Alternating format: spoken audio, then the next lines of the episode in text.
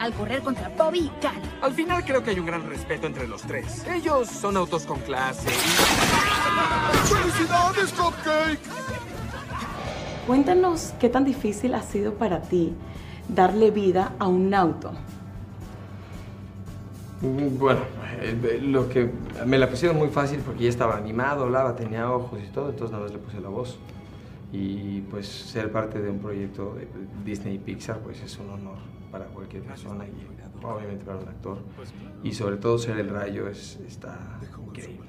¿Cuál es el gran reto para el rayo? El gran reto para el rayo es eh, adaptarse al cambio. No, pero sería inútil regresar y hacer lo que siempre hago. Ya no funciona. Entonces haz un cambio, algo innovador. Yo- No temas al fracaso. El, el miedo al fracaso es lo que nos hace no tener éxito.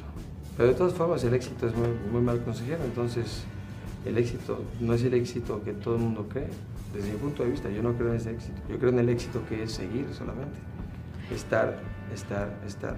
Háblanos un poco de la moral y las virtudes de la película. Yo creo que la gran, gran, gran moral y virtud de la película es una de sus premisas más importantes, que es que todos somos iguales. Y la película habla de eso. Creo que es uno de los mensajes más contundentes. Son todos coches. ¿Cuál fue tu primer coche? Yo me compré mi primer coche y era una carcacha. Era un coche que echaba humo azul. Y este, y un día me dije, un día un señor me dijo que se estaba incendiando y le expliqué qué hacía. Wow.